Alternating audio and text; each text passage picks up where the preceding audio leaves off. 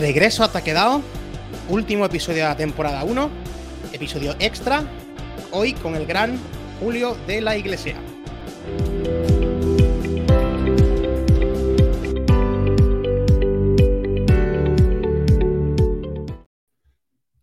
Muy buenos días, Julio, ¿qué tal? ¿Cómo va todo? Muy bien, muy bien. Nada, oye, pues gracias por meterme en el tren, ¿no?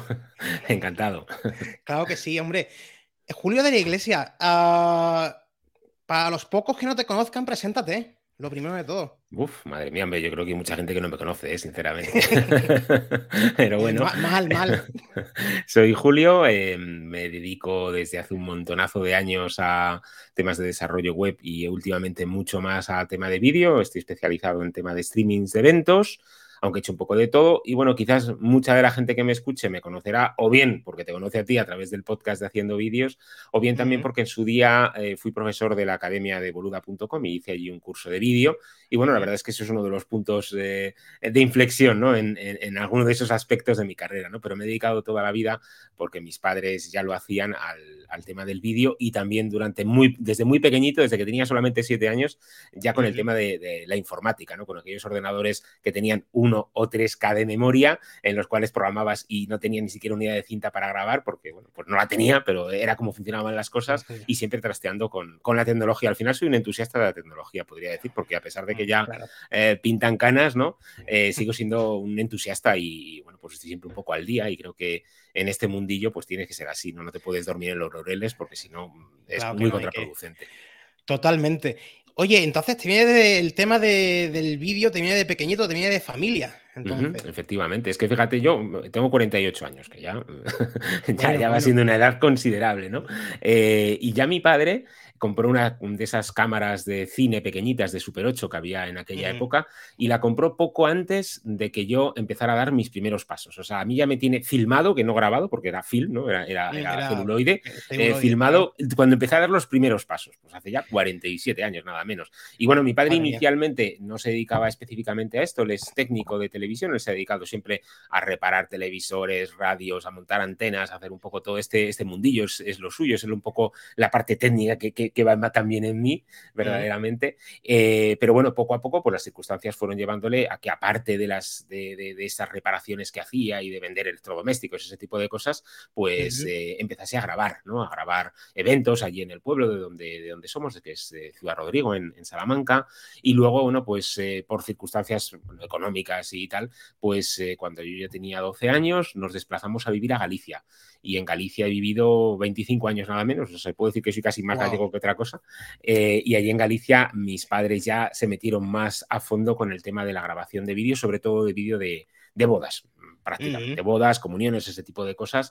Y esa ha sido también un poco mi escuela, ¿no? Porque siempre les he estado ayudando con, estos temas. Galicia, es tierra, de talento, ¿eh? bueno, sí. ahí, puedo decir que recibí mi información, aunque por otro lado tampoco me siento especialmente gallego, ¿no? Porque, bueno, pues tengo mis raíces aquí en, Castilla. Yo actualmente resido en, Valladolid, llevo ya aquí 10 años porque mi mujer trabajaba aquí y, bueno, pues aquí, aquí es donde la conocí, aquí es donde me vine a vivir y, bueno, la verdad es que estoy también muy, muy contento de, de vivir aquí aquí.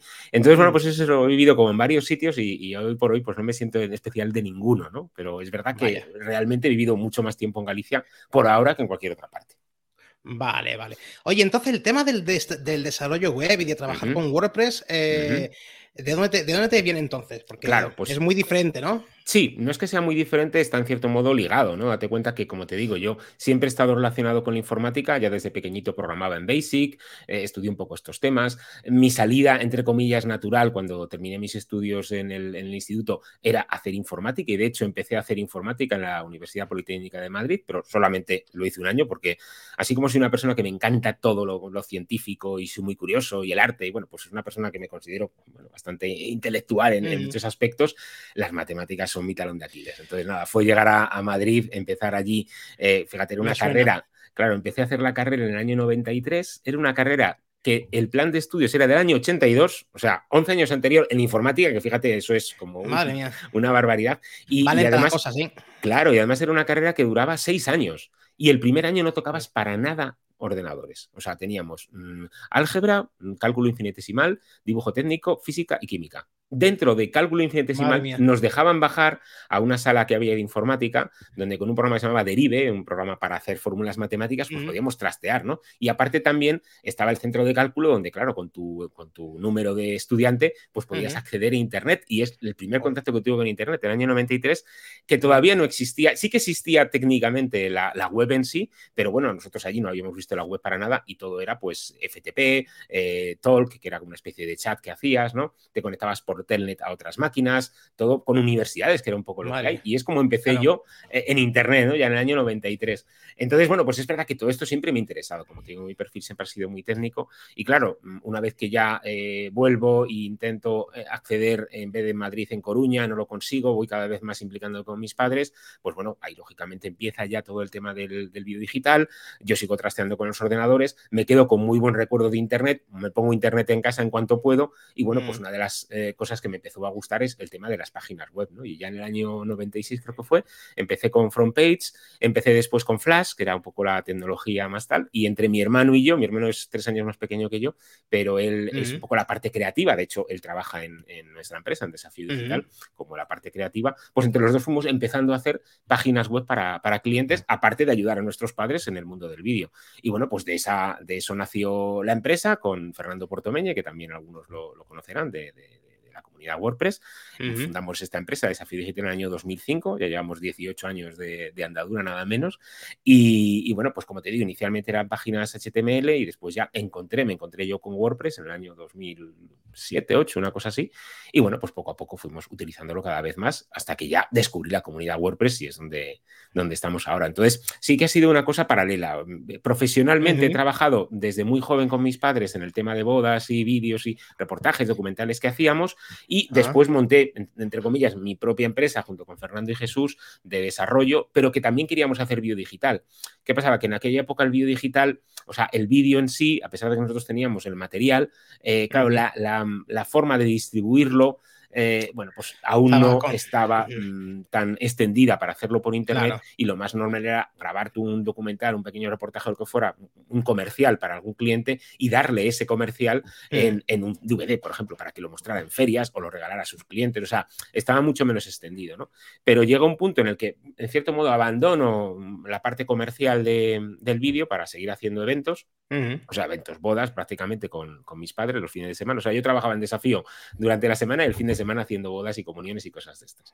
Pero bueno, pues sí, es un poco donde dejé el tema del vídeo. Y luego ya cuando me vine a Valladolid, eh, en el año 2013, pues empecé a... Mm, necesitar otra vez la conexión con el vídeo, porque bueno, pues siempre me gustó y es ya cuando había explotado el tema del vídeo móvil y cuando vimos que una de las posibilidades era no solo hacer los vídeos nosotros, sino también enseñar a nuestros clientes a que como ya tenían esos dispositivos que antes no tenías, o sea, antes era muy raro que tuviera una cámara de vídeo, ¿no? Yo me acuerdo que a veces ibas por ahí a grabar y la gente se ponía delante, ahora la televisión haciendo el tonto, y por hoy eso no, no, está ni extendido, ¿no? Entonces, bueno, pues empezamos a ver que había una posibilidad por ahí, mm, conocí a Joan Boluda, empecé a hablarle de este tema, me pidió hacerle el curso y bueno, pues a partir de ahí empezó a explotar esta otra nueva rama dentro de nuestra empresa que es el, el vídeo digital. Vale, entonces a día de hoy en Desafío Digital eh, mezclar tanto lo que es desarrollo y diseño web como mm, realización, producción y demás, ¿no? Exacto, efectivamente. Vale, perfecto. Y luego aparte, aparte tenéis, eh, bueno, este, que estoy yo, que es el podcast de Haciendo Vídeos, que, es, eh, que es el mejor podcast de, la historia de la humanidad. Bueno, bueno. Ah, ¿Y cómo fue que, porque tú no empezaste desde el principio, ¿verdad? Claro. Efectivamente, yo mira, conocía, claro, ¿cómo fue?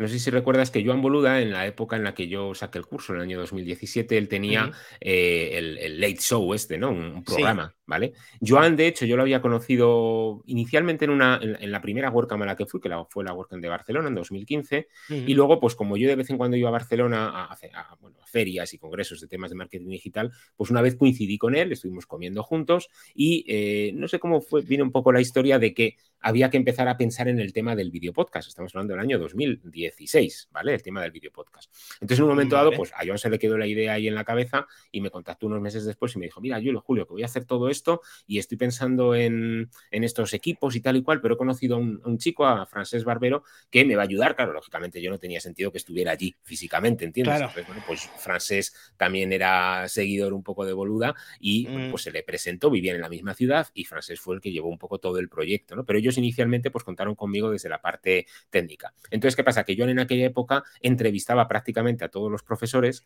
y fue cuando yo fui a Mataró, también por otro de estos viajes que hice a Barcelona, y pude conocer en persona a Francés. Y bueno, pues a Francés pues rápido conectamos, eh, rápido nos hemos visto después en los eventos que estaba haciendo, los eventos de marketing online que estuvo haciendo Joan, y también conocí allí a a este, a Augusto Castellano, y bueno, por rápido me pidieron si quería colaborar con alguna sección, tuve una sección que era eh, los retos de Julio, y después pues me dijeron, venga, súbete al barco con nosotros y ahí nos metemos los tres, pero sí es verdad que ellos arrancaron un poquito antes, aunque es verdad que Francés desde el principio me dijo, mira, voy a hacer esto y tal y cual, a ver qué te parece, y bueno, pues siempre me sentí muy implicado con el proyecto de Haciendo Vídeos, la verdad. Genial, genial.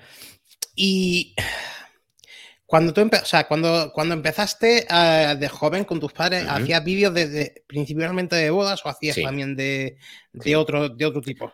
Había un poco de todo, o sea, hemos hecho eso, documentales, por ejemplo, ya un poquito más, más avanzado, eh, eh, creación, grabación de eventos. Yo me acuerdo de haber grabado, por ejemplo, pues había un certamen allí cerca, que era el certamen sobre la camelia, que es una especie de, es una flor, ¿no? Que es como las rosas, pues allí en Galicia, en esa zona se daba mucho, pues hacían un certamen, pues íbamos a grabarlo, íbamos a grabar desfiles de modelos, íbamos a grabar eh, el campeonato gallego de motonáutica, que también por toda Galicia íbamos a grabar ahí a las motos de agua. Hemos grabado, ¿cómo se dice? Estos certámenes caninos, o sea, un poco lo que iba a su surgiendo, ¿no? Porque, claro, haz cuenta que en aquella época la idea era grabar, eh, sobre todo íbamos a ferias, ¿no? Entonces tú grababas o bien el stand que se había montado ahí pues una pequeña empresa y les grababas eso para que lo tuvieran de recuerdo, lo tuvieran para poder moverlo, o bien pues eso, un desfile de modelos y se lo vendías después a los modistas que lo habían hecho. O sea, en aquel momento el marketing era muy de guerrilla, tú te acercabas allí, iba yo con mi padre, tenía a lo mejor pues 15, 16 años y yo le acompañaba y entre los dos pues bueno, pues grabábamos lo que fuera y luego se intentaba vender esa cinta, pero se vendía la cinta a la empresa o al, o al particular que fuera, ¿no? Eso es un poco el, el inicio, ¿no? Como, como hemos hecho, pero sí que es verdad que la regularidad venía por el tema de las bodas, ¿no? Porque mis padres pues contactaban con fotógrafos de la zona y los fotógrafos pues poco a poco pues iban contando con nosotros porque inicialmente, claro, un fotógrafo no se metía en vídeo, ahora ya pues prácticamente todas las cámaras de foto hacen vídeo y ya se ha naturalizado todo esto un poco, ¿no? Pero inicialmente pues era costoso porque había que saber y era complicado y bueno, pues mm. era, era otro mundo, sí, sí. Y tanto, y tanto. Oye, ¿y cómo pasas de, de, de, vídeos de, reportajes, de bodas y demás y eh, el paso a especializarte en tema de streaming viene por, quizá viene por la por el, por, a través de WordPress con, con, tu implicación a WordPress, ¿no? Absolutamente. Y tengo que hablar de un poco mi, padrino le considero a, a, Pablo Moratinos, ¿vale? Que es otro miembro muy conocido de la comunidad WordPress. Que bueno, pues una de estas, a ver, todos son casualidades. Yo creo totalmente en eso, ¿no? Que las cosas están ahí y, van surgiendo, ¿no? Eh, yo iba, eh, bueno, ya te digo, me fui implicando en la comunidad WordPress y en un momento dado apliqué para dar una, la primera charla. Mi primera charla fue en la webcam de Gran Canaria. Nos había ahí animado José Ramón Padrón, Monpadrón de, de y bueno, pues allá que, que ha pasado por aquí, por cierto, que es ¿Ah, el número. Y ah, que me has pillado, me has pillado de, de esto. Sí, sí, sí, Te voy a decir. Pues, ¿En qué capítulo, no?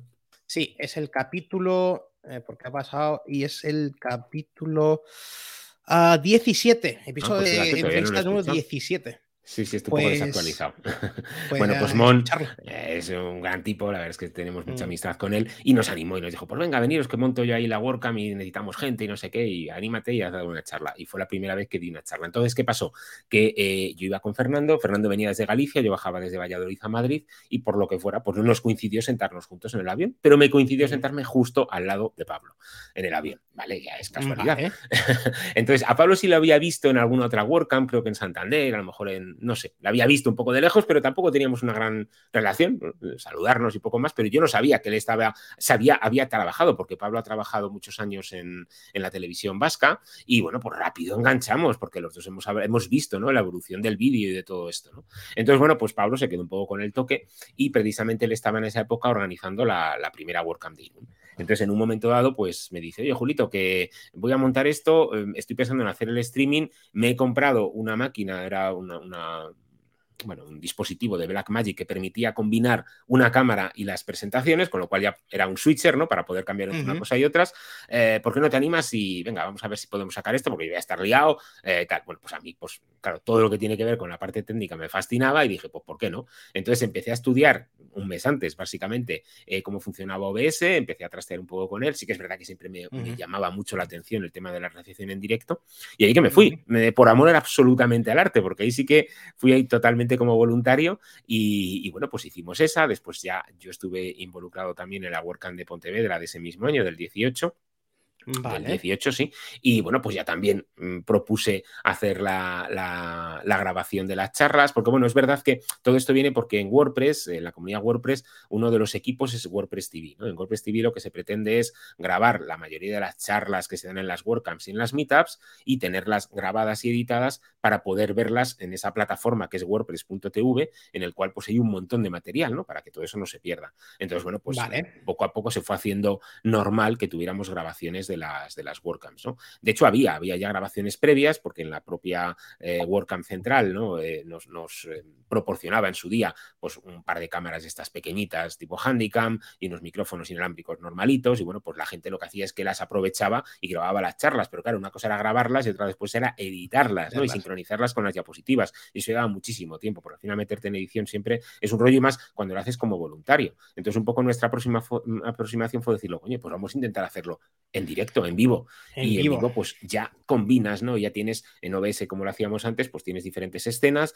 Una escena es solamente la cámara completa, otra escena es la cámara y al lado de las diapositivas. Y bueno, pues todo ese tipo de cosas hemos ido dándole vueltas técnicamente a cómo ir haciéndolo y al final es como ha surgido y se convirtió eh, inicialmente en algo que hacías para las WordCamps, pero luego ya nos empezaron a llamar de otras cosas, gracias también a gente de la propia comunidad, ¿no? Que sabía que lo hacíamos y ya nos presentaba a sus, a sus clientes y bueno, pues empezamos a arrancar con este, con este tema, ¿no? Eh, lo que pasa es que llegó la pandemia, como sabemos todos, y ahí pues tuvimos que reinventarnos y ver cómo podíamos hacer cosas, ¿no? Y otra vez Pablo Bonatinos, por eso hablo de él también mucho como, como padrino, fue el que me lió y me dice, yo, Julito, que vamos, voy, voy a intentar hacer eh, la primera WordCamp online, fue la WordCamp España que se hizo en mayo del 2020.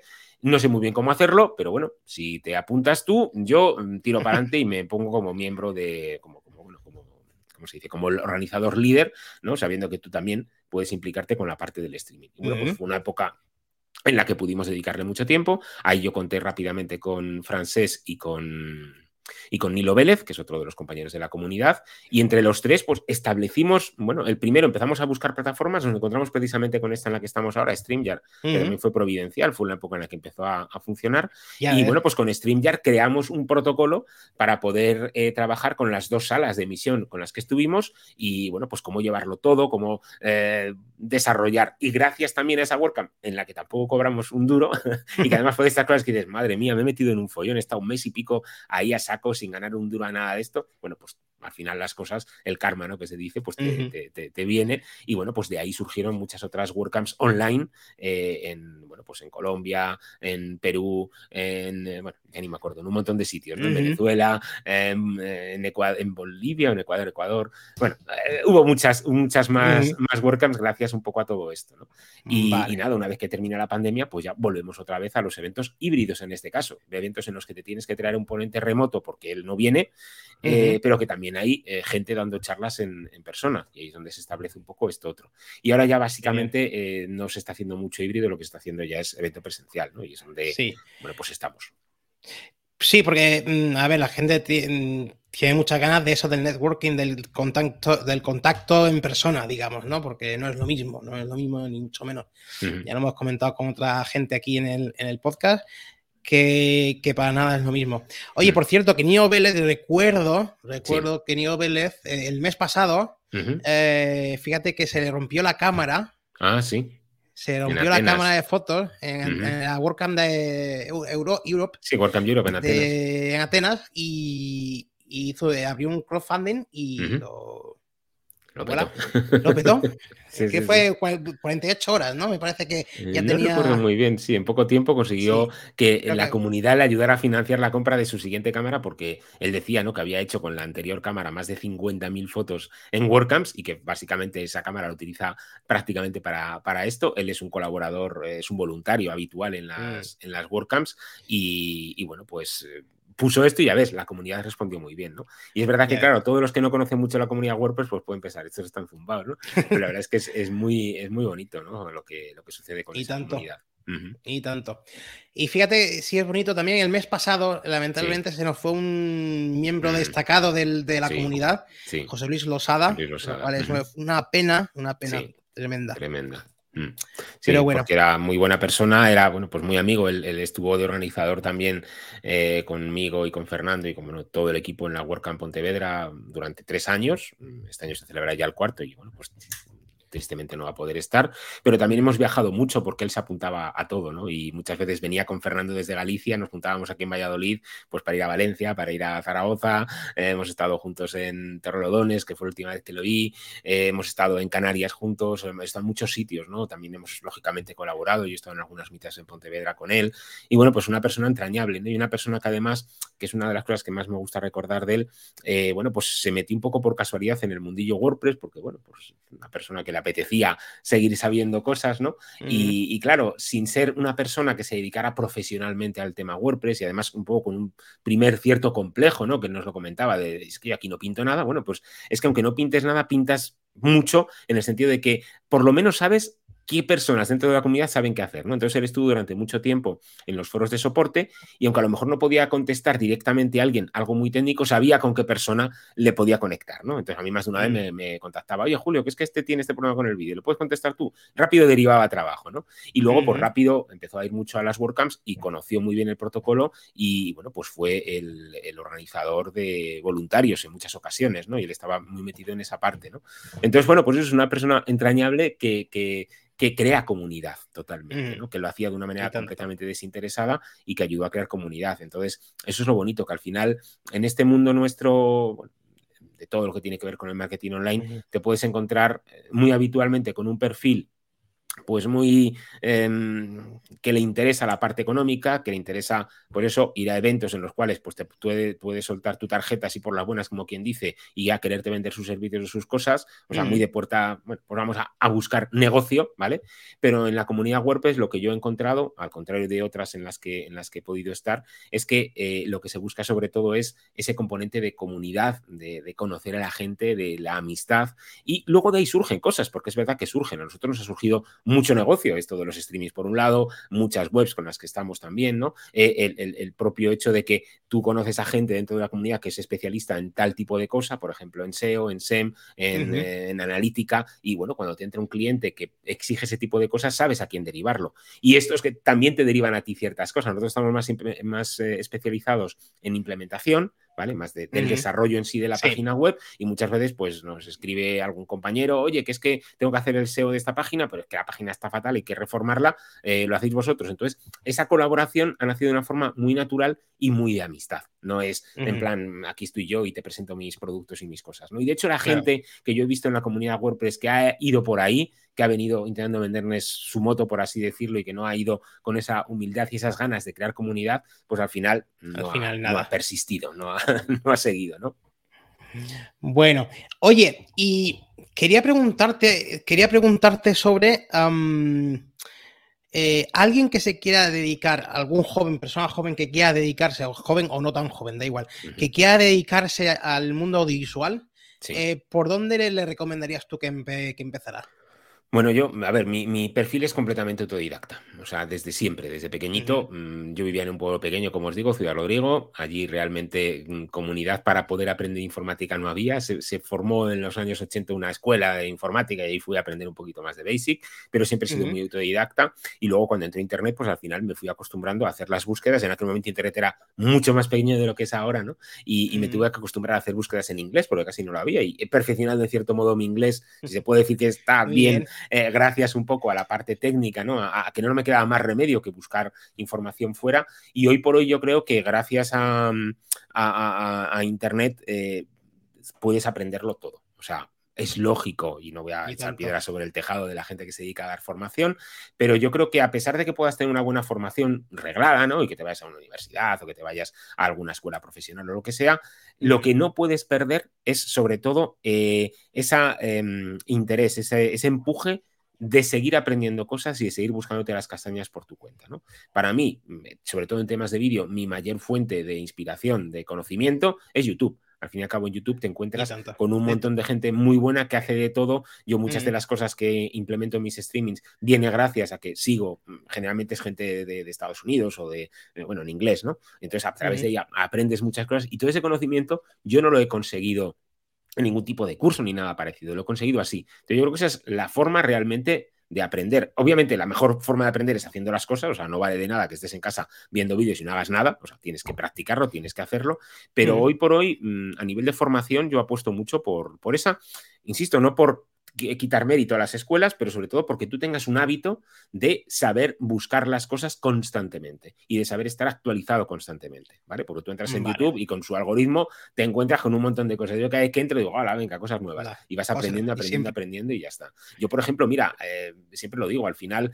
bueno, vaya, lo dices, es una ciudad más o menos grande y podrías ver todavía mm. cierta, cierta cantidad de productos, pero hoy por hoy yo creo que en los últimos años ninguno de los productos que he comprado lo he visto antes, en, físico, en persona, de comprarlo. Todo ha sido a través de reviews, a través de cosas que me han ayudado a la decisión de compra. Y cuando he recibido el producto en sí, pues una cámara, un mezclador, el ordenador, la, incluso los móviles, ¿no? Eh, eh, dices, ah, bueno, pues sí, es, lo que he visto, ¿no? Ya sabes mucho de ello, ¿no? Entonces, para mí, esa, forma de buscarte las castañas eh, es, fundamental. Yo creo que es un poco el, el gran hábito que tiene que tener cualquiera que se quiera dedicar hoy por hoy a cualquier cosa.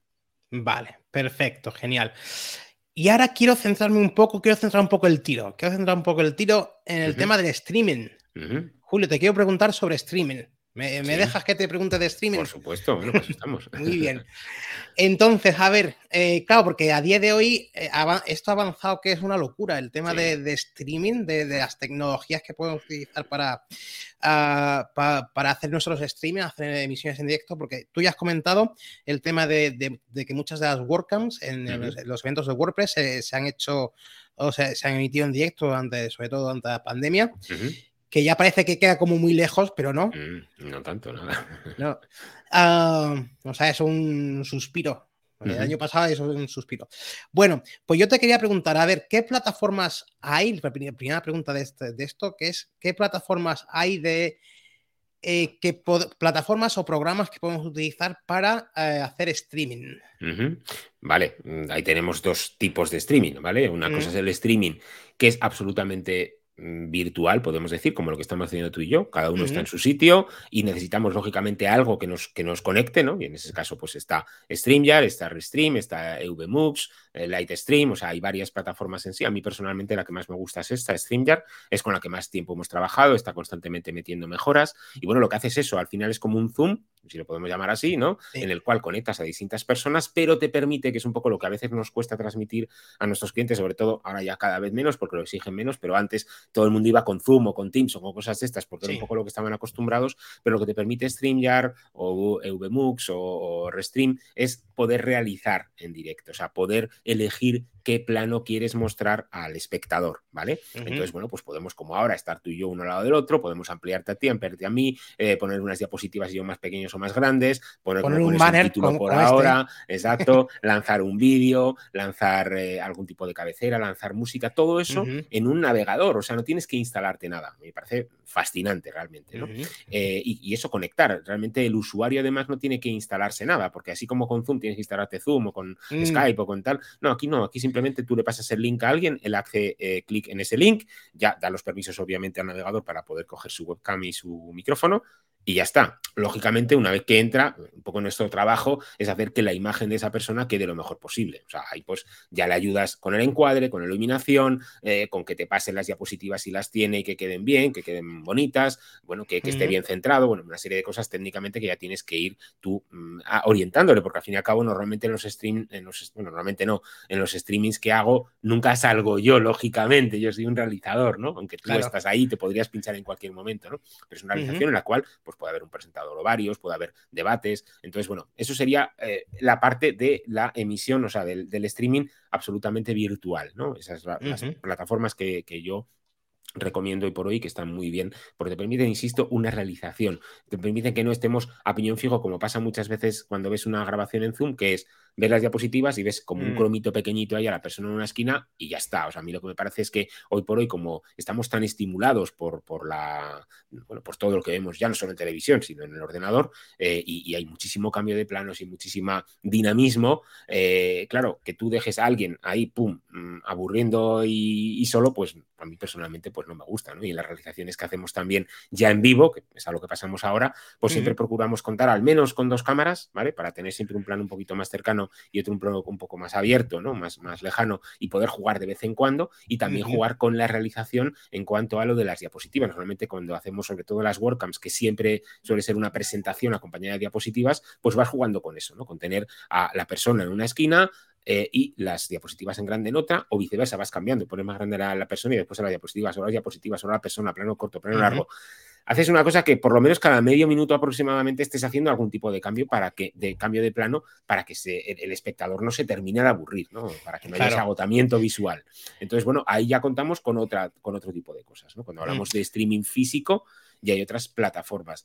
Eh, normalmente las dos principales eh, son YouTube o Vimeo.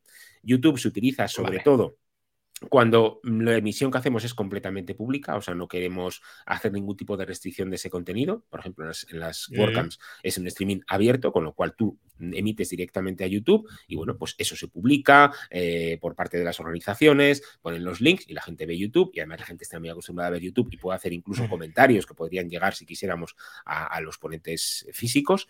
Eh, y también está Vimeo, que Vimeo la, la, otra, la ventaja que tiene es que te permite restringir el contenido, te permite que ese Vimeo esté incrustado solamente en tu página web, por ejemplo, y que solo la gente que se ha registrado o que ha pagado por ello, pues pueda ver esa emisión. Se podría hacer igualmente con YouTube, realmente, ¿vale? Porque tú eh, puedes hacer que el YouTube sea oculto y ese YouTube oculto lo incrustes dentro de una página con restricción de contenidos y ya está. ¿Qué pasa?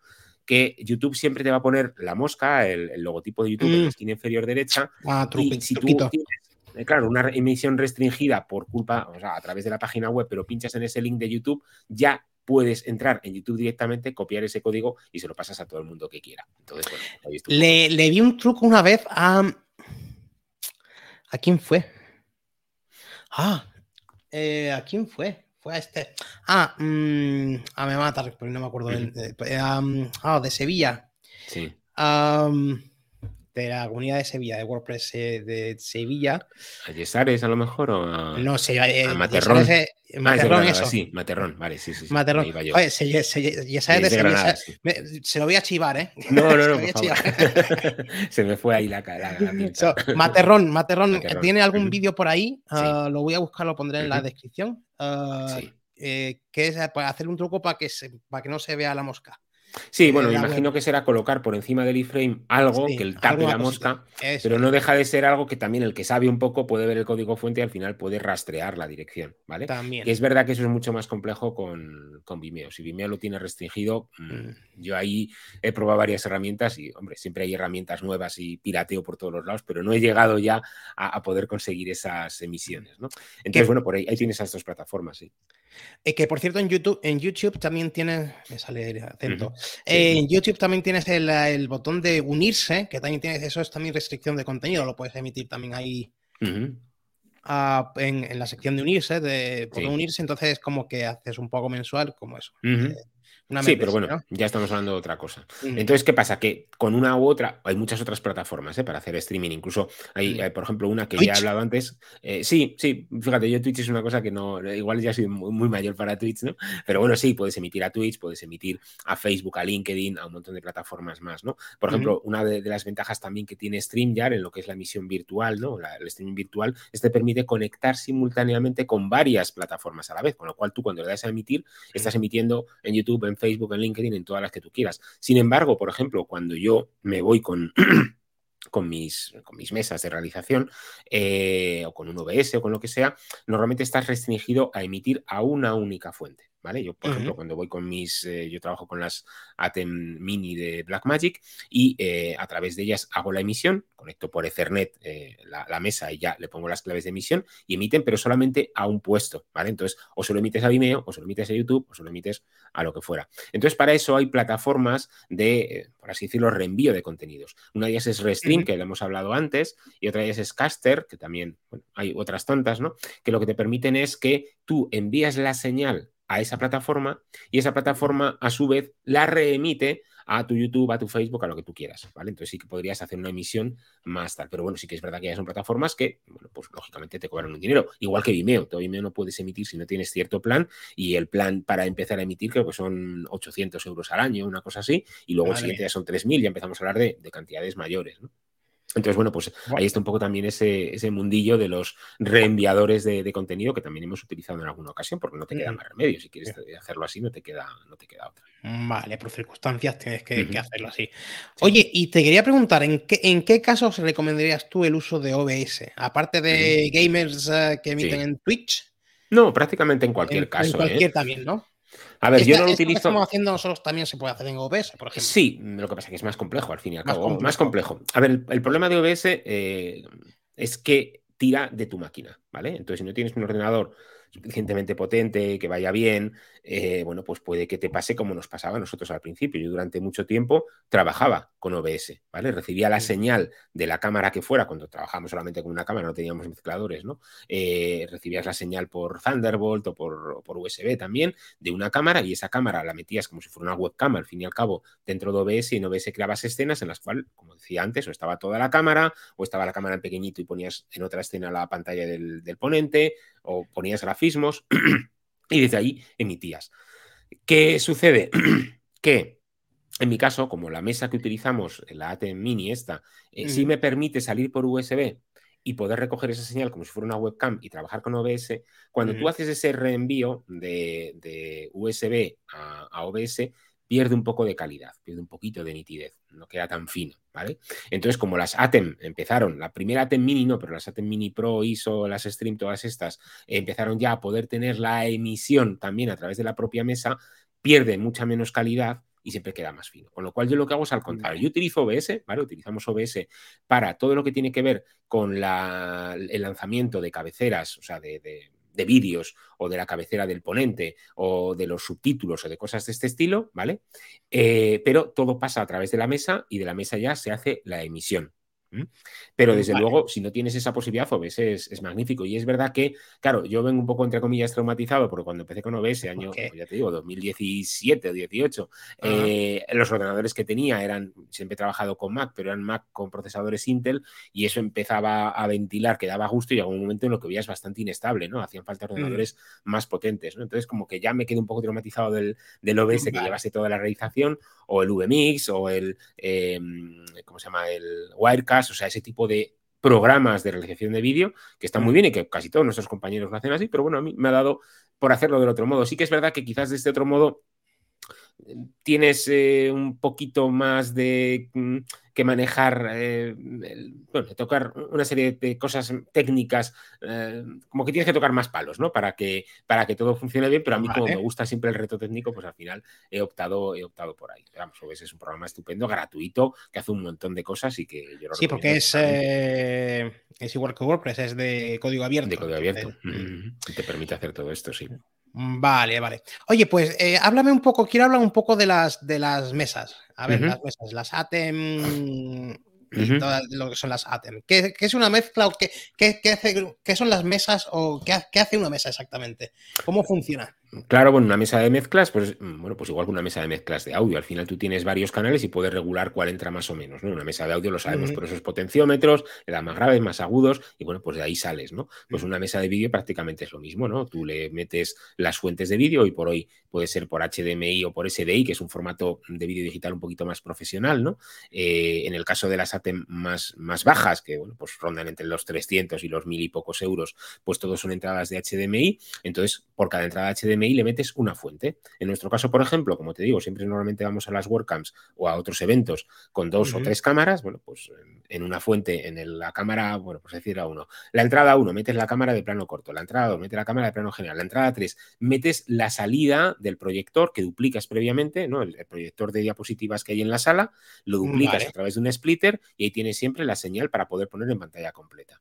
Y luego en la, en la entrada 4, pues ya metes el ordenador para poder lanzar pues la intro, algún vídeo, lo que necesites ya desde OBS. O sea, el ordenador lo conectas a la mesa, para él la mesa es otra pantalla más, ¿vale? La pantalla secundaria, y esa pantalla secundaria tú le lanzas mm. el OBS. Entonces lo que haces es que te permite combinar eh, diferentes fuentes, ¿vale? Entonces vas dándole al botoncito, cámara 1, 2, 3, 4.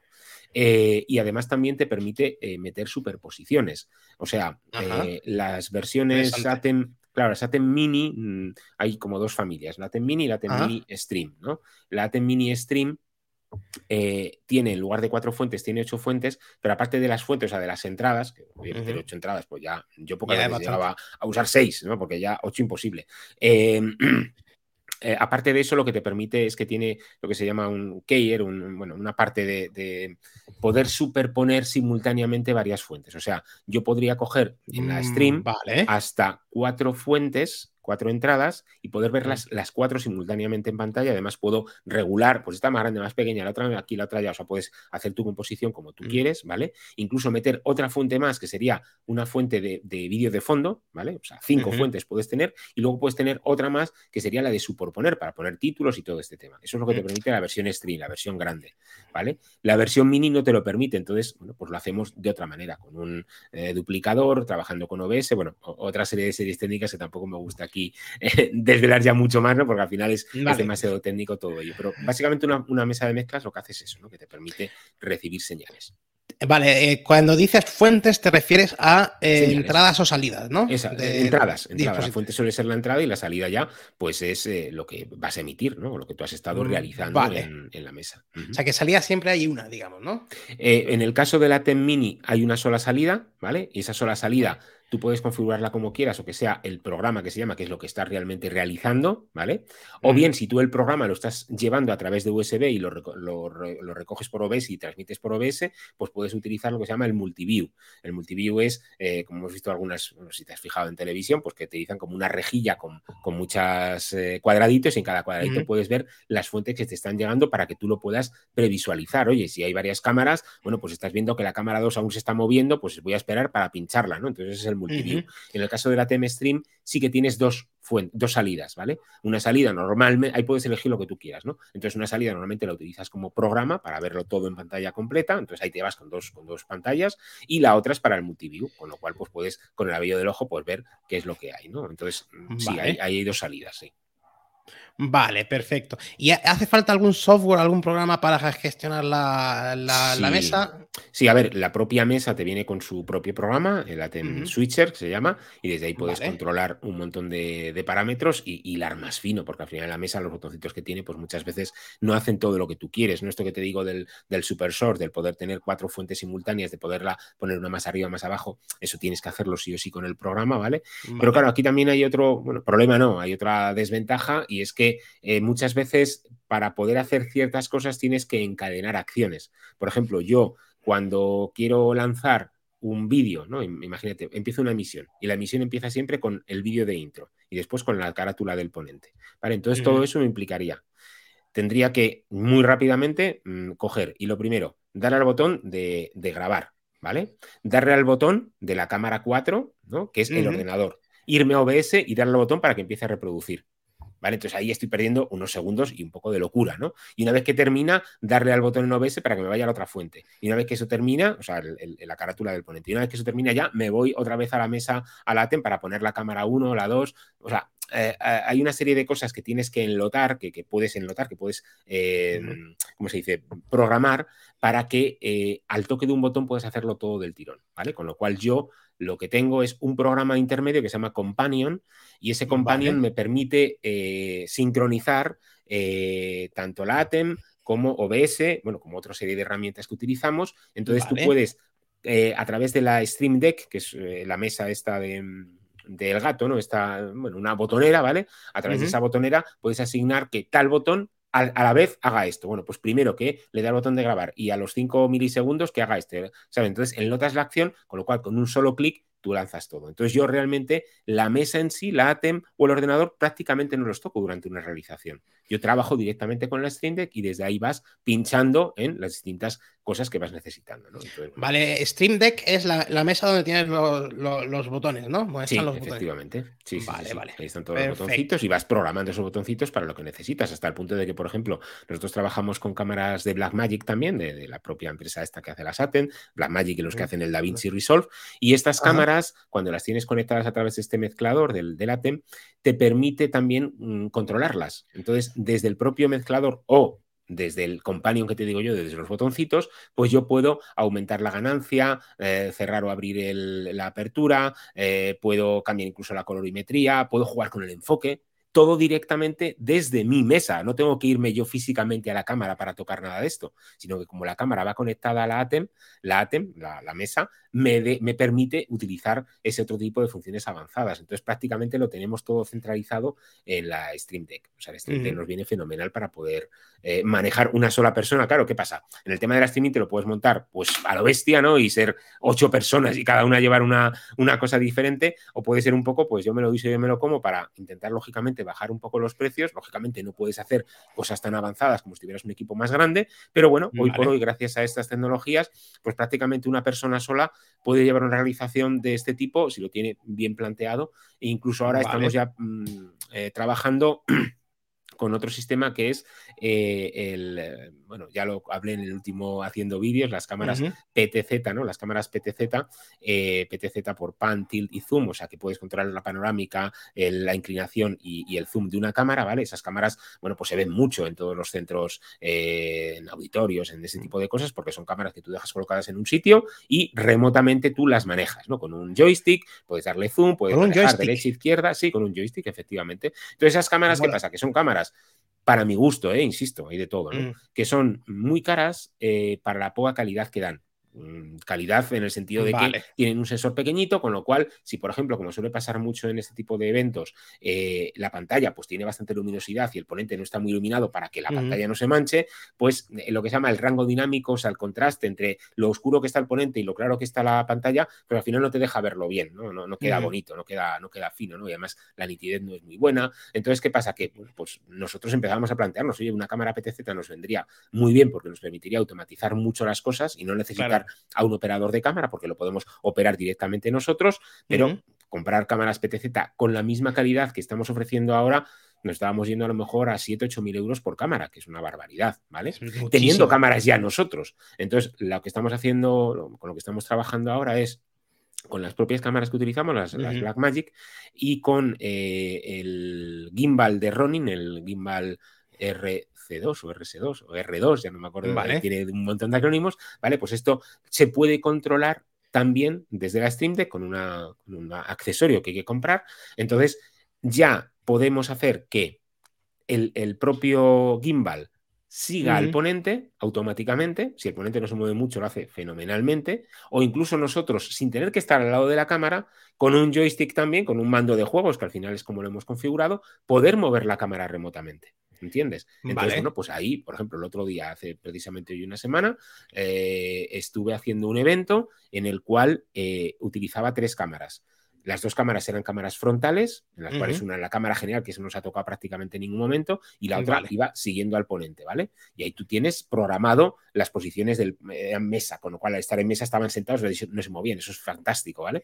Pero luego tenía otra cámara que estaba grabando al público y esa cámara también la controlaba y en un momento dado, pues hacía zoom para el que hacía las preguntas, o hacía un plano general, o hacía un plano que se me movía hacia, hacia del público a los ponentes, o sea, todo eso lo estaba haciendo yo solo. Entonces, bueno, pues jolín, mm, está guay. También es verdad que cada vez nos metemos más retos, ¿entiendes? Porque inicialmente hacías todo con OBS y una cámara, y luego ya metiste dos cámaras, y luego ya metiste la SAT y ya metiste las cámaras robotizadas. Bueno, pero también es ganas que nos gusta de, estar en este jaleo. Y tanto, y tanto. Mira, me quedan dos preguntas antes de pasar a la siguiente sección, Julio. A ver si, a ver si vamos, eh, damos el tío al pie directamente.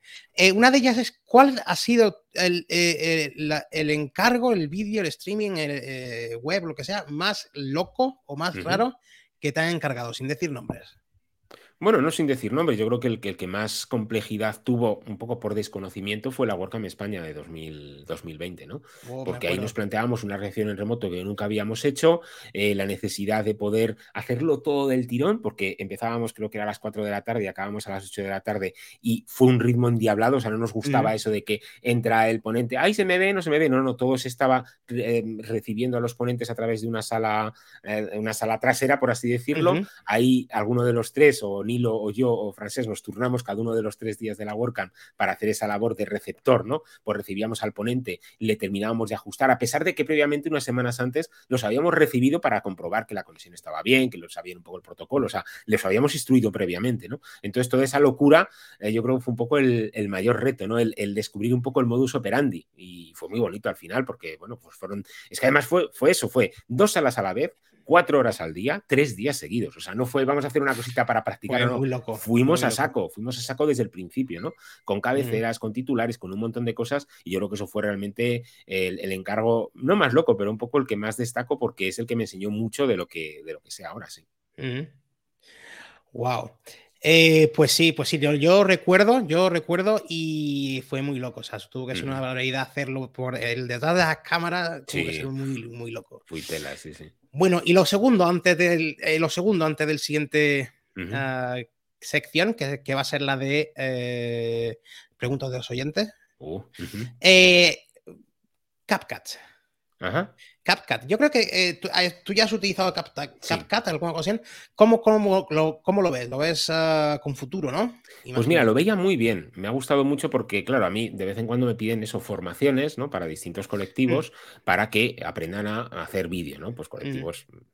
Pues sencillos, profesores o bueno, gente de esta, ¿no? Que les tienes que dar un curso y que hay diferentes niveles. Y eh, el reto siempre, cuando empecé yo con el tema de, la, de los cursos, ¿no? Para Joan, era buscar una plataforma que fuera en lo medida de lo posible gratuita y multiplataforma para poder editar. ¿Vale? Y en, aquel momento no, lo, no, había, no había. Entonces CapCut ha venido a cubrir muy bien ese hueco porque es multiplataforma, o sea, yo puedo instalarme CapCut en mi ordenador, sea Windows o Mac, puedo instalarlo en mi iOS o en mi Android, ¿vale? Y además es... Sí, lo puedes utilizar en cualquier momento. Exacto, usar un navegador, efectivamente, con lo cual no tienes ni siquiera que instalarte nada. Mm. Pero, eh, claro, lo vi con mucho interés por el hecho de que podía enseñar, con, enseñar un solo programa, mataba todas las plataformas de un tiro, como, como quien dice. Pero mm. es verdad que las últimas veces que he entrado para revisar cosas, ver un poco cómo la, para nivel de formación, mm. ya han empezado a meter eh, opciones de pago. Yo inicialmente pensé que esto no sería así porque CapCut viene de la gente de TikTok. Entonces, bueno, pues a TikTok le interesa tener una herramienta así para que la gente cree contenidos. Pero bueno, han visto mm, que se ha empezado a popularizar. y, claro. Claro, y han empezado a, hacerlo de pago. Entonces, bueno, pues se me ha quedado un poco ahí, ¿no? Es verdad que puedes hacer muchísimas cosas con CapCut. Además, a la gente lo que le flipa de CapCut es que no sé ya si habrá algunas de estas opciones incluso de pago, pero es toda la parte de inteligencia artificial entendida desde el punto de vista tranquilo, ¿no? Inteligencia artificial eh, que tú puedes utilizar para estilizar a la persona, para maquillar a la persona, eh, mm. no maquillaje a lo bestia, sino bueno, pues para quitar un poquito los brillos, para eh, estilizar un poquito la cara o el cuerpo y funciona muy bien, muy bien, muy, rápido. Y otra cosa es la subtitulación automática, que son un poco lo que lo pusieron en, funcionamiento y funciona muy bien. Entonces, lo veo una herramienta muy interesante, pero me preocupa que cada vez más se vaya a que las, las, cosas más interesantes finalmente sean de pago. Que es normal también, por otra parte tenemos que acordarnos de Canva, por ejemplo. Canva tiene muchas cosas de, pago. Eh, pero eh, también es normal, por otra parte. Eh, o sea, yo creo que CapCut es el nuevo, es el Canva de los vídeos, ¿puede ser? Podría ser, sí. ¿Se podría ser en un futuro? Mm. No sé si en un futuro, porque hay mucha, hay mucha competencia, y empiezan a mm. salir muchas cosas, muchas herramientas profesionales ya, por ejemplo, como DaVinci, que es un programa que la versión gratuita es muy completa, pero creo que si precisamente la versión gratuita no tiene la subtitulación automática hoy por hoy, bueno, sería cuestión mm. de que lo, que lo quieran sacar o no. Habría que eh, hacer, irse a la versión de pago, ¿no? Para los subtítulos. Claro, claro, que es una versión que cuesta 300 mm. y pico, 300 y pico euros. Un solo mm. pago, la verdad es que eso está, está muy bien, ¿vale? Y luego, bueno, pues que empiezan a salir ya alternativas, ¿no? Para, por ejemplo, hace poco salió Final Cut Pro para iPad. Bueno, pues es una herramienta muy interesante. Eh, vale. Hay, muchas herramientas gratuitas. Por ejemplo, eMovie. eMovie es un programa estupendo y completamente gratuito, pero solamente es para los usuarios de dispositivos Apple, bien iPad, mm. bien iPhone o bien, o bien Mac, ¿no? Entonces, bueno, pues no puedes enseñar a todo el mundo con esto, ¿no? Pero, no sé, CapCut, pues sí, me parece interesante, pero insisto, me preocupa que cada vez más le veo que tiene opciones de pago. Hmm. Bueno, pues vamos a pasar a la, sección de, preguntas de audiencia. Quiero recordarle aquí, déjame, déjame recordarles a los que nos están escuchando eh, o nos están viendo a través de YouTube. Primero que se suscriban y que den a like. Pero segundo, eh, recordarles que hay un canal de Telegram por el que, que voy a dejar en las notas del programa o en la descripción del vídeo y por ahí es por donde pueden hacer las preguntas para los. Eh, yo iré avisando por ahí de los próximos. Eh, voy avisando por ahí, ya, ya lo estoy diciendo, de los próximos invitados. Y uh ahí, de ahí pueden hacer las preguntas de la, eh, para los invitados, ¿vale? Y entonces yo tengo aquí unas cuantas preguntas para ti, Julio, que me han hecho. No sé quién me las ha hecho, de verdad no os conozco. Seguro. no os conozco. y entonces, va a ver si las encuentro por aquí, que las tenía. A ver, que las he perdido. Em, mm, vale. Aquí, ya están. No, aquí. Mm, ah, vale. por ejemplo, de Cristian. De Cristian. Un tal Cristian, que no sé quién será. Cristian. Eh, nos pregunta: eh, ¿Llega la Valladolid? Sí, por supuesto. es una de las grandes ventajas que le encuentra Valladolid, de hecho, ¿no? Que tenemos el AVE y tardamos menos de una hora. Yo muchas veces bajo a Madrid directamente con el maletón y con los trípodes y tal para, hacer grabaciones allí y voy y vengo en el día. Y es una, es una gran ventaja, sí, sí, sí. Es una pregunta, ¿no? vale. Siguiente pregunta. Un tal Alejandro, Alejandro Bujados, eh, que este tampoco conozco, no sé quién es. No, nada, nada. en absoluto.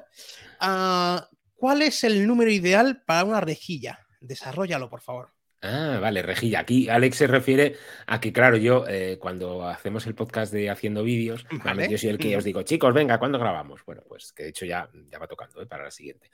Eh, entonces, a mí siempre, siempre decimos que lo ideal sería que como mínimo hubiera cuatro personas, ¿vale? Para que no me estropeen la rejilla. O sea, por ejemplo, aquí estamos tú y yo, ¿vale? Pero si hubiera una tercera persona, aparecería abajo, nosotros dos nos desplazaría un poco arriba y el otro quedaría en el medio abajo y queda una forma que no me gusta mucho. Yo, yo soy más mm. lineal, ¿no? Me gusta gusta la parte lineal, con lo cual siempre procuro que por lo menos seamos cuatro. ¿Vale? Pero para mí, una vez que ya hemos llegado a cuatro, si luego son cinco o siete, son números impares, ya me da un poco igual. A mí lo que me gusta es que haya gente, que seamos varios, que podamos, eh, bueno, pues comentar cosas, ¿no? Entonces, para mí, como mínimo cuatro eh, está bien. Cinco no me fastidia. Seis queda más bonito, ¿vale? Ocho queda perfecto, pero bueno, entre, a partir de cuatro vale. Vale. Bueno, aquí pregunta de un tal eh, Jordi Extremera de, Barcelona, creo que es. Sí, sí, sí. Eh, nos escribe de Barcelona y nos pregunta, o te pregunta, eh, eh ¿Qué se hace cuando una pareja en vez de sumar resta? No sé, ahora esto lo habrá escuchado en otro sitio. Eh, vale, yo creo que viene porque Jordi sabe que yo tengo un podcast desde hace bastante tiempo con mi mujer que se llama Pareja que Suma, ¿no? Es un podcast en el que hablamos ah, un poco de psicología de pareja y bueno, pues cada 15 días desarrollamos algún tema relacionado con el, con el mundo de la pareja, porque mi mujer, bueno, y yo también, ¿no? pues somos entusiastas un poco de todo, de todo este tema. Y ya te digo, pareja que suma. Entonces, por eso, ¿qué pareja, qué pasa cuando tu pareja resta? Bueno, pues desgraciadamente no no es muy bueno. Yo voy a hacer más bien apología de lo contrario. De, la apología de lo contrario es decir que eh, realmente tu pareja puede sumar y mucho, ¿no? Y es una de las cosas que descubrí cuando, cuando conocí y empecé a salir con, mi mujer, con Mónica, que al final. Claro, tú cuando idealmente pues estás pensando en salir con alguien, en tener una relación, no piensas en, o por lo menos yo no lo pensaba, y mira que he grabado bodas y he editado bodas, ¿entiendes? He visto mucho, yo me sé la ceremonia religiosa, me la sé de memoria o me la sabía, ¿sabes? Porque es que la, he hecho, si no 400 veces, ninguna, sinceramente, una barbaridad, ¿no? He visto muchas parejas, he, estado ahí participando en, las bodas, ¿no? Eh, pero nunca me había imaginado el, que eh, cuando empiezas a salir con tu pareja, si la dinámica es buena, eh, ella te ayuda a crecer y tú a ella y los dos juntos, ¿no? Puede parecer un poco de perogrullo, pero mucha gente esto no se lo plantea. Entonces, claro, tener esa mentalidad de crecimiento, que nosotros llamamos Mónica y yo en el programa, ¿no? mentalidad de crecimiento, de querer crecer juntos, de querer hacer cosas, de querer retarnos, bueno, este proyecto en sí, pareja que suma, nace como podcast en el año 2018, creo recordar, o 17, y eh, bueno, pues fue todo un reto, o sea, ninguno de los dos. Eh, yo ya, mira, había hecho lo de Joan Boluda y ya me había acostumbrado a verme detrás, delante de la cámara, porque yo siempre estuve detrás de la cámara y me costó mucho romper esa, esa pared, ¿no? Pero a Mónica, mi mujer es extranjera, pues siempre he tenido un poco el complejo de que habla con acento, de que no se expresa tan bien en español y tal y cual, y bueno, pues fue un reto para los dos, ¿no? Montar esto, montar el, blog, porque realmente todo nació en un blog que se llama también así, parajesuma.com. Y bueno, pues a través de ahí, pues estamos haciendo un poco esa, esa, apología, ¿no? De que la vida en pareja, si se plantea bien, es muy enriquecedora, ¿no? Y para mí realmente, pues lo fue, porque gracias a ella, precisamente ella fue la que me motivó, me animó a querer salir un poco de mis zonas de confort y, bueno, pues dedicarme a hacer el curso de Joan, dedicarme a esto de, bueno, pues vete a lo de, a lo de Pablo Airún, pues, ¿sabes? Siempre ha sido muy potenciadora de todo ese tipo de cosas y yo lo veo como algo fundamental, ¿no? La, eh, uno solo puede hacer muchas cosas, pero si encima tiene otra persona que te quiere, que está constantemente contigo, que te conoce, que te apoya en lo bueno y en lo malo, pues es mucho más enriquecedor y mucho mejor. Claro que sí. Claro que sí. Mira, aquí un tal, un tal Gutier que nos escribe, que nos escribe desde la tierra de los talentos, eso es, Galicia, Galicia. Sí, sí. y nos pregunta, ¿qué echas de menos de tu, oh, te pregunta a ti, perdón, ¿qué echas de menos de tu época de bodas y qué das gracias por no tener que sufrirlo ahora? Ajá. Pues yo, mira, primero, em, lo que no, eh, me gusta de lo, negativo, de lo negativo a lo positivo, ¿no? Lo que no echo de menos es el jaleo que supone una boda hoy por hoy. O sea, ya lo he comentado en el podcast alguna vez, yo me acuerdo, claro, es verdad que cuando yo dejé de hacer bodas, cuando me vine a Valladolid, año 2013, yo creo que fueron las últimas bodas que hice, además es que yo era una factoría, o sea, yo empezaba el mes de abril y prácticamente todos los fines de semana estaba haciendo bodas y muchas veces hacía dos bodas el mismo día, grababa una por la mañana, dejábamos a otro equipo para que la terminara y nos íbamos a grabar otra boda por la tarde, o sea, era enloquecedor. ¿no?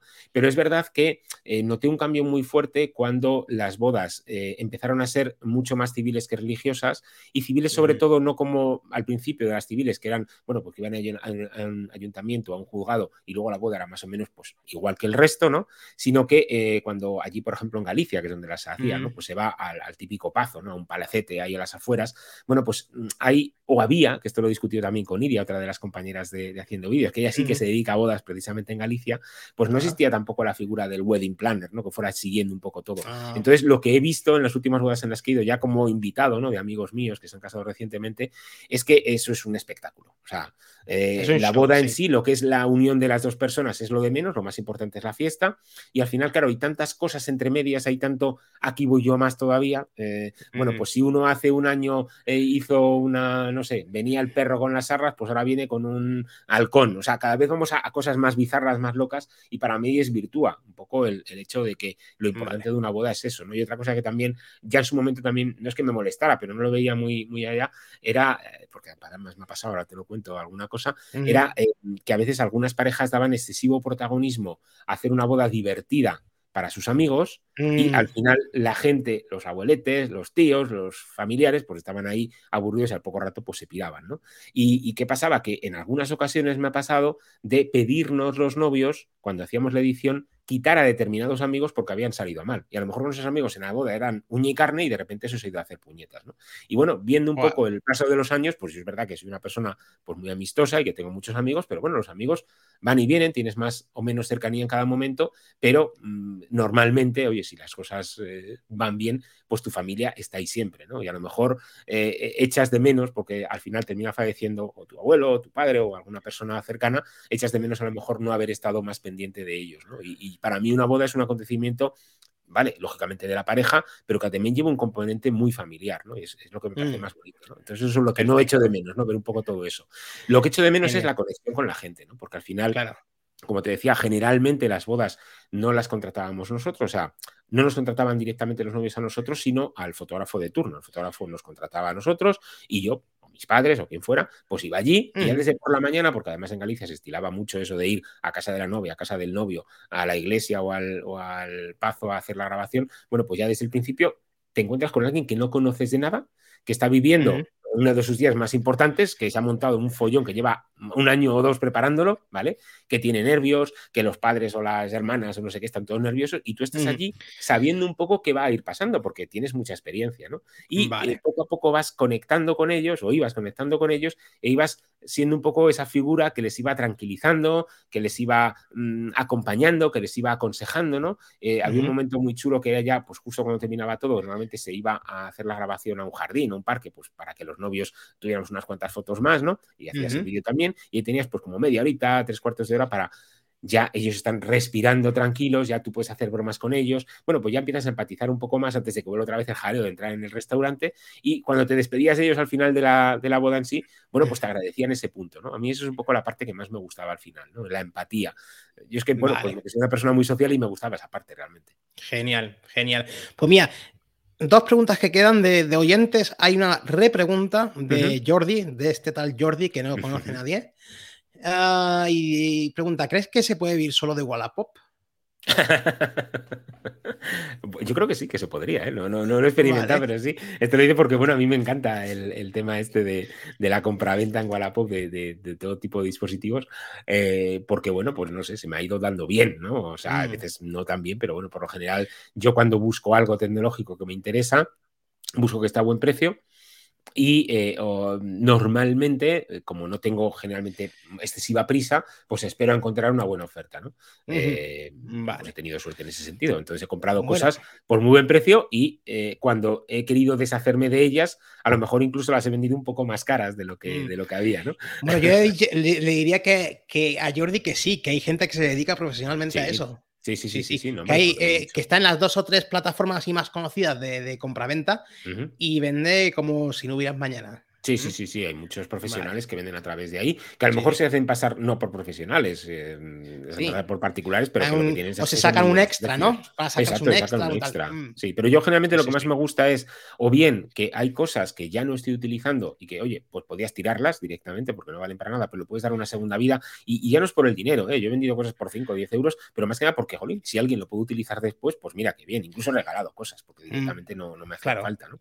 Y también eh, que en algunas ocasiones, eh, bueno, pues tú mm, hay algún producto que te interesa ver, probar, que, bueno, pues tienes que desembolsar una cantidad, pero puede que lo encuentres eh, a buen precio en Wallapop, lo coges, lo pruebas, si te convence, pues mira, te lo quedas y, ya está. Y si no, si lo has conseguido a buen precio, pues lo puedes revender incluso un poco más caro. O si no, al menos lo puedes vender un poquito más barato, pero no lo has perdido tanto dinero. Vale, vale. Sí que es verdad que tienes que estar un poco en la rueda de no comprar obviamente lo último, de estar pendiente de, de, cosas que a lo mejor viste hace 4 o 5 años. Yo, por ejemplo, la cámara, una de las cámaras que tengo, que es la Panasonic GH5, esta cámara salió en el año 2017, creo recordar, y claro, yo desde 2017 siempre la tenía ahí en el punto de mira, ¿no? Joder, H5, H5, H5, pero realmente hasta 2020 o 21, no recuerdo, 20 creo que fue, no la como Yo, como yo la GH6, igual. Estoy yo pues pendiente, a ver si. Claro, claro, entonces, ¿qué pasa? Que si te esperas un poco a no comprarlo justo en la cresta de la ola, la gente rápido pues se quiere cambiar a otras cámaras, otras plataformas, otras cosas y puedes conseguir buenas ofertas. Mm. La pruebas, ¿te gusta? Te la quedas. Que no, bueno, pues lo intentas colocar otra vez y no lo has perdido tanto, ¿no? Es, como una versión, una forma de probar productos a tu ritmo tranquilamente sin perderle demasiado dinero. Para eso sí que es verdad que, tienes que tener un buen perfil. Yo, por ejemplo, en mi perfil, como, oye, pues hago las cosas bien, pues son todo valoraciones positivas, ya he hecho más de 200 ventas o no sé cuántas, tengo más de 200 valoraciones, perdón. Entonces, claro, eso ayuda mucho porque alguien que entre tu anuncio y el de otro, pues ve que tú te has currado las fotos, ve que tú tienes muy buenas valoraciones, pues a lo mejor ya directamente se fía de ti, sin que tú mm, tengas que hacer mucho más. Y luego cuando se trata de productos un poco más caros, eh, me ha pasado, pues mira, recientemente vendí uno de los gimbal, como compré los Ronin, bueno, pues vendí el, el Ronin, que, el, gimbal que tenía anterior, un Zhiyun Weevil. Vale, y esto era con un compañero, un profesional de, Barcelona, que, conocí gracias también a, la plataforma y que, bueno, pues espero, de hecho, en algún momento incluso trabajar. Pues luego, ¿qué pasó? Que a lo que iba, que al final me conecté eh, por videoconferencia con él, le estuve enseñando todo, le estuve enseñando que todo funcionaba, le estuve explicando qué ventajas e inconvenientes tenía y al final, pues oye, le conseguí, eh, bueno, convencer, ¿no? Él, lógicamente estaba preconvencido, pero eso le da un plus de, tal. Y mm. gracias a ello, pues ya has tenido una relación. Por ejemplo, la anterior ATEM que tenía, se la vendí a un chico de Madrid, también hice un poco la misma operación, porque una, una mesa que costaba 800 euros, pues ya es una cantidad mm. importante. Yo le dije, mira, nos vemos, lo ves, me conoces, ves un poco, joder, que hay una persona detrás que es formal, y con este chico, Samuel se llama, pues ya he trabajado en un par de ocasiones más. Me ha hecho falta alguien en Madrid, bueno, pues directamente he contactado con Samuel para ese tipo de cosas. O sea que al final ya no solamente es vender o comprar cosas, sino que como estás en este ambiente, bueno, pues puedes contactar con gente que en un momento dado tú puedes o te pueden dar trabajo. Genial, genial. Pues mira, una pregunta más. Esta es del, gran, único e inigualable Francesc Barbero, que nos escribe desde Mataró, que eso a saber dónde estará. Sí, en el mar seguro. En el mar seguro. Y nos pregunta, ¿qué proyecto o realización audiovisual te gustaría hacer? Haya dinero o no, algún vídeo de algún tema o realización en vivo que te gustaría hacer o cubrir. Eh, ya lo he comentado, a mí me, encanta la música clásica siempre, siempre fue mi debilidad desde pequeñito. Y mi mujer, de hecho, es violinista, violinista en una orquesta sinfónica, ¿no? y, mm, claro, y bueno, pues fue también algo providencial, o sea, conocer a mi mujer, que la conocí por internet en uno de estos portales de... ¿Qué me dices? sí, sí, sí, nos conocimos a través de eDarling, que era la, plataforma un poco en boga en aquel año, hace 10 años que nos ¿Qué me dices? Y que ella me contara que era violinista y digo, ostras, esto es, me encanta, ¿no? Durante muchos años ir al, auditorio y estar viendo allí eh, conciertos, música clásica, pues me me, fascina, ¿no? Y, la verdad es que eso es una realización que me gustaría hacer, o sea, una buena realización, ¿vale? O sea, el, eh, bueno, pues varias cámaras, las cámaras apuntando cada una a, quién va en cada momento, tener una buena escaleta de qué, qué momento es de cada cosa, para poder sobre todo, es un poco lo que quería ir, entender mejor. O sea, una de las ventajas que tiene el mundo audiovisual, bueno, yo creo que casi cualquier cosa, ¿no? Me pasaba con la web. En la web también, eh, cuando tú haces una web, eh, tú puedes ir, venga, pásame los contenidos y tiras para adelante, puedes querer conocer a la persona o al trabajo que hay detrás y bueno, pues no deja de ser interesante, ¿no? Conocer un poco lo que hay detrás de esto, pues en el tema del vídeo igual, ¿no? Yo pues he grabado documentales que me han enseñado muchas cosas. Entonces, el poder realizar algo que me ayude a entender mejor, a profundizar más en algo que me entusiasma, pues para mí eso es, genial. Entonces yo diría que eso, eso es una cosa que me apetece mucho. Genial, genial. Pues mira, ahora vamos a pasar un poco al tema de bloque de preguntas de mm, conciliación y, trabajo remoto. A ver, em, tema de networking. ¿Cómo haces tú el, networking?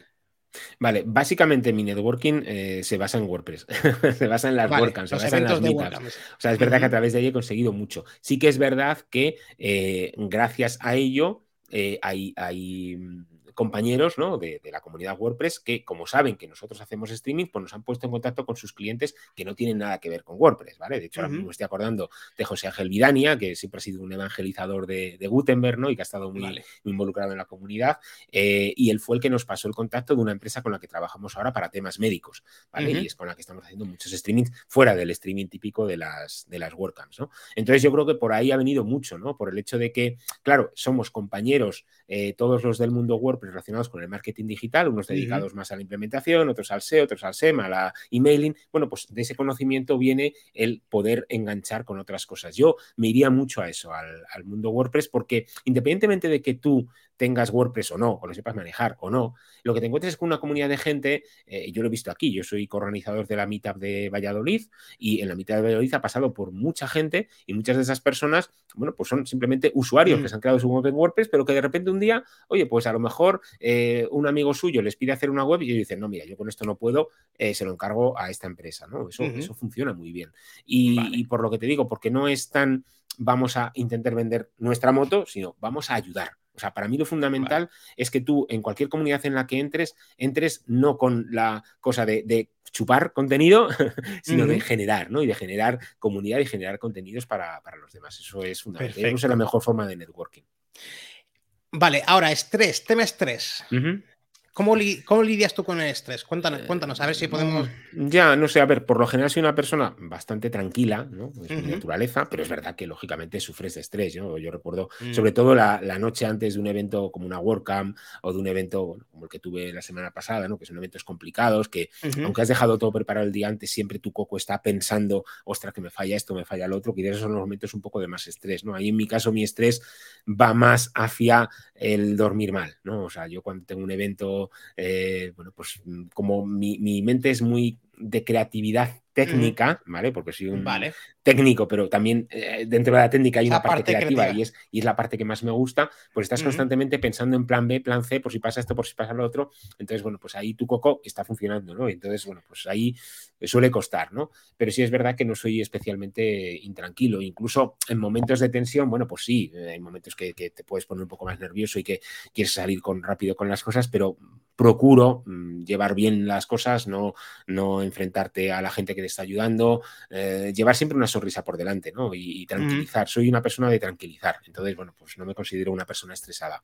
Mi forma de, lidiar con el estrés, pues al final me lo llevo a la cama, como quien dices, ¿no? Porque al final es poco el que está funcionando por la noche. Que el estrés sea compañero de cama tampoco no es muy, muy recomendable, pero bueno. Sí, sí, sí. Deporte, deporte, también para desestresar, que es muy uno para, eh, para, esto. ¿Algún deporte que hagas? No, en principio yo no practico nada en concreto de deporte, nunca he sido una persona deportista. Me gusta, pues he jugado al pádel, eh, me gusta, por ejemplo, ahora tengo las gafas estas de realidad virtual, las, las MetaQuest, y eh, fíjate una cosa que inicialmente yo no pensaba que fuera a hacer, casi lo que más hago con las gafas es entre comillas, jugar, ¿no? Hacer deporte con ellas, porque hay aplicaciones que te permiten hacer como fitness, ¿no? Como, como puñetazos, ¿no? Entonces, bueno, pues te vienen las, las cosas, tienes que dar puñetazos derecha, izquierda, bajarte, agacharte, Bueno, pues eso es un poco, a veces lo que hago, es verdad que las tengo un poco abandonadas porque no he parado últimamente y bueno, pues te das tu horita para, para hacer ese tipo de cosas, pero lo que sí hago siempre prácticamente siempre con mi mujer y es un momento para desconectar los dos, es ya a media tarde, cuando más o menos hemos terminado un poco nuestra jornada, darnos un paseo. Ahora en verano, que ya empieza a hacer aquí calorcete, pues eso no podemos hacerlo a media tarde, nos vamos temprano por la mañana y bueno, pues hacemos nuestros tres o cuatro kilómetros y eso. Y la parte que sí que me gusta como deporte, si te puedo decir así, es el senderismo, ¿no? El hacer senderismo un poco de subida de montañas, cosas de estas, pero no lo hago tanto como me gustaría, tristemente. Vale. Vale, y la, la última pregunta de esta sección eh, desconectar vida de trabajo de vida personal? Uf, es muy difícil. Yo creo que la mejor forma. ¿Algún, truco, alguna cosa que hagas para intentar? A ver, lo que mejor me ha funcionado, como, como te comentaba, mi mujer es, polaca, entonces, bueno, pues su familia vive en Polonia y de vez en cuando, pues vamos allí, ¿no? Entonces, al principio, cuando empezaba a ir allí, aún no estaba esto del roaming internacional gratuito, con lo cual mm, no te quedaba más remedio que hasta que no llegabas a casa, te conectabas a la Wi-Fi, desconectabas muy bien al final estás delante del, dispositivo, del, teléfono en este caso, todo el tiempo, entonces es muy difícil desconectar. Yo creo que las maneras de desconectar más fáciles es cuando no tienes cobertura, cuando te vas a la montaña y no hay cobertura, o cuando, bueno, pues vas a lo mejor hace poco fuimos a una casa rural con unos amigos y la cobertura era malísima, con lo cual te despreocupas del móvil y dices, mira, ya estará. Eh, pero bueno, quizás la forma, eso, de desconectar, ya no es tanto desconectar del dispositivo, sí, pero también desconectas cuando estás con gente, ¿no? Cuando estás con amigos, cuando, bueno, pues por ejemplo, una WordCamp al fin y al cabo, ¿no? Si estás un poco de, de aunque yo últimamente no lo puedo hacer porque estás detrás de las cámaras, ¿no? Pero cuando estás de pasilleo, pues me te mensajes, pues no te acuerdas hasta que llegas al hotel o donde sea de que te han escrito, porque estás con la gente. O sea, yo creo que la mejor forma de desconectar es estar con gente. Pero también es verdad que muchas veces la tentación te llega un mensaje, lo ves en el reloj, lo ves ahí, es contestar, es ir un poco a lo rápido y, es difícil. Yo la verdad es que reconozco que eso me cuesta, no, no soy nada bueno en la desconexión mm, digital. Vale, perfecto. Eh, a ver, eh, sección, eh, última sección, preguntas finales que la gente siempre dice que son las más difíciles, no sé por qué. Eh, pero son preguntas cortas, ¿vale? Eh, tiro el pie. Eh, preguntas cortas, ¿vale? Vamos a intentarlo. libro favorito. Puede ser de ficción o ficción, de lo que quieras. A ver, hay un libro que me gustó mucho y que me ayudó mucho en una época concreta que se llamaba El Manual del Guerrero de la Luz de Paulo Coelho. Es un libro muy cortito, pero que es muy motivador y habla mucho del camino, ¿no? Que al final es una cosa que yo creo que es fundamental, el camino, el, seguir transitando, el no estar siempre pensando en las metas, sino en disfrutar de lo que tienes en cada momento. Perfecto. ¿Película favorita? El árbol de la vida, de Terence Malik. Vale. Es una película con una fotografía brutal, no sé si la conoces, pero es una película muy profunda, ¿no? Desde el punto de vista em, interior, teológico, me, encanta esa película, es, es Genial. ¿Quién, em, deportista o equipo de cualquier deporte y por qué?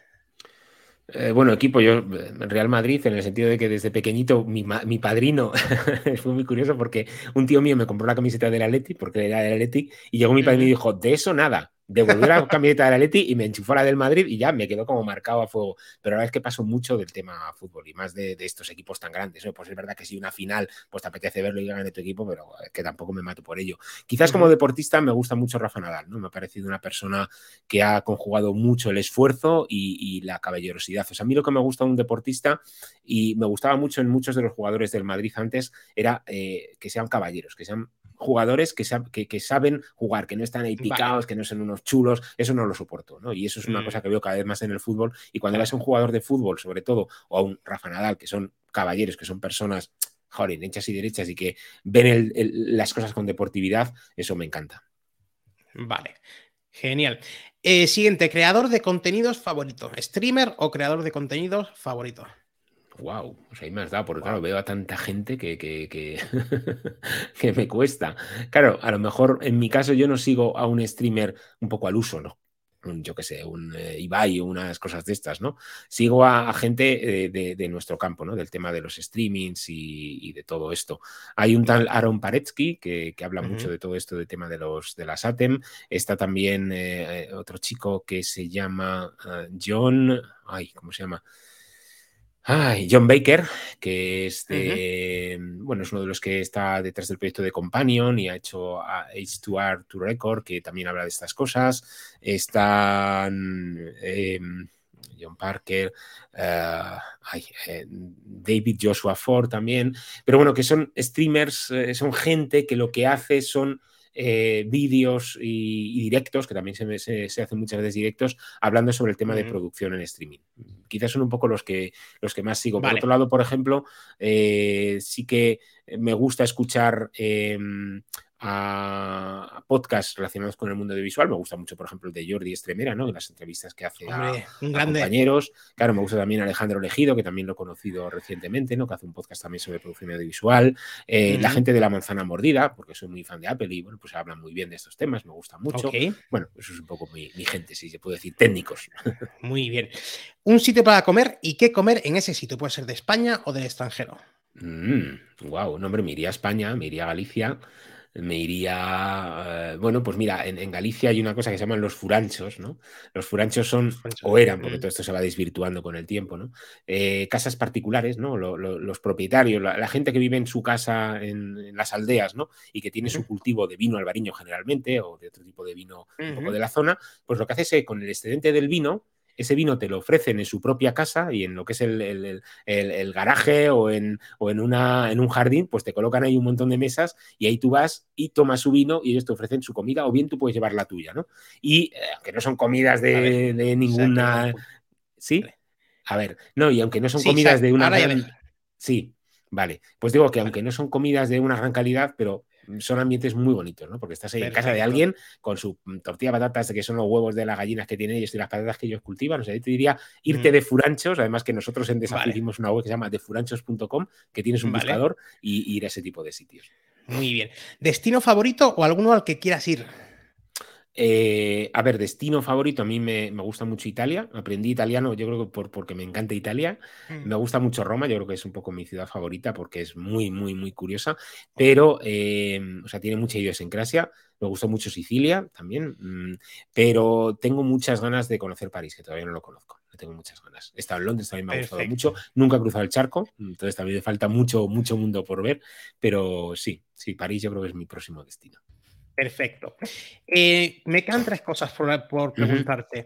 Eh, la siguiente de todas, eh, de todas las herramientas que utilizas, puede ser software o hardware, si tuvieras que elegir solo una, ¿cuál sería? Final Cut. Mm, es mi herramienta de edición desde hace muchísimos años y aunque hay ahora muchas otras. Y, si hoy tuviera que empezar, no, no, empezaría por Final Cut, sino por DaVinci, pero es un poco mi, extensión, ¿no? O sea, es verdad que te hace falta la cámara, pero la cámara la puedes subir con un móvil, pero para editar al final eh, yo creo que sí, que Final Cut sería mi herramienta fundamental. Hombre, mi herramienta fundamental es el ordenador. Al final, no sé con quién lo escuchaba el otro día, que, lo más importante es tu ordenador. Al fin y al cabo, sin ordenador no haces nada, ¿no? Pero, pero sí, sí, yo creo que Final Cut sería la herramienta elegida. Vale. Em, lo siguiente, nomíname a alguien eh, para que venga eh, próximamente. Y a, ti te voy a poner una condición, ¿verdad? Que, sea el que te ponga una condición, que es que no sea del grupo de haciendo vídeos. Joder, pues me cuidado, perdona, Francesc Barrero, que hemos hablado antes de él, va a venir próximamente. Sí. Eh, pues mira, te iba a nominar a alguien que realmente eh, no estaban haciendo vídeos hasta hace unos, unas semanas, que es Javi Salinas, que es un tío que me parece fascinante este, este chico. Él está también muy involucrado con la comunidad WordPress y además él está trabajando con temas de realización virtual, eh, con temas de metaverso también, o sea, es una, una, persona muy interesante. Pero bueno, como está dentro del grupo haciendo vídeos, pues no sé si, si, lo quieres o no. Que no, te invitaría a traer a, a Guajari Velázquez. Guajari Velázquez está dentro de la comunidad de WordCamp de WordPress de, de Pontevedra, es el organizador de la WordCamp Pontevedra. Él trabaja mucho el tema de SEO es un chico venezolano que se vino a vivir a España hace unos años y ha montado su, empresa de SEO, pero es una persona majísima y que creo que también se le puede sacar mucho jugo. Así que, bueno, te lo, te lo comento. Vale. Tienes dos, ¿eh? Ah, para elegir. Venga. A ver, ya están apuntados para contactar con ellos, ¿vale? Eh, ¿Dónde te podemos encontrar? Eh, bueno, página web. Sí, página web, la, página de la empresa, desafiodigital.es. Y en redes sociales, eh, creo que en Instagram soy julio-de-la iglesia de bajo. Es quizás la única que utilizo muy de vez en cuando, antes era más, más tal. En Twitter prácticamente no hago nada, más que retuitear alguna cosa que te cita o que te parece interesante, pero no suelo entrar mucho porque veo mucha mm. gente cabreada. Y en Facebook, pues prácticamente nada. Quizás LinkedIn empieza a darle un poquito más de uso últimamente, porque la verdad es que me parece el, perfil más profesional, pero no le dedico ningún tiempo. O sea, soy, soy muy malo para redes sociales porque debería hacerlo más, sobre todo en Instagram. Pues antes, por ejemplo, cuando íbamos a hacer directos, pues lo colocaba, pero últimamente pues ya ni, ni se me ocurre. Perfecto. Pues mira, eh, Julio, estamos llegando a la casi, casi a la hora y media. Entonces lo vamos a dejar aquí, pero tenemos que decirle a los que eh, nos están escuchando o nos están viendo que eh, vamos a hacer una versión extendida de esta entrevista. Ahora, eh, te voy a despedir y te das, eh, nos vamos a ver otra vez detrás de las cámaras, ¿vale? y que estas versiones extendidas muy pronto las, las van a poder encontrar los oyentes disponibles, así que pero es algo que estoy terminando de hacer, o sea que va a salir muy pronto, así que los que nos estén escuchando, que estén muy atentos a redes sociales, sobre todo a Twitter o a LinkedIn, o al grupo de, eh, Telegram, porque ahí cuando, en cuanto salgan eh, lo que estoy haciendo, incluidas las, estas entrevistas de esta versión extendida, van a, van a ir ahí, las van a poder escuchar ahí. Y entonces, eh, déjame que a los que nos están escuchando les diga que, se suscriban, que les den a like y que muchas, muchas gracias por estar ahí escuchando. y a ti, Julio, que nos vemos en un momento. Venga, pues nada, muchas gracias por invitarme y espero que haya dicho algo que pueda ser de valor para alguien. Seguro, eh, pero muchísimas cosas. Toda la entrevista ha sido de valor. Ya verás, seguro que sí, Julio. Muy bien, gracias, Jesús. Venga, y a todos, hasta luego, chao. Chao.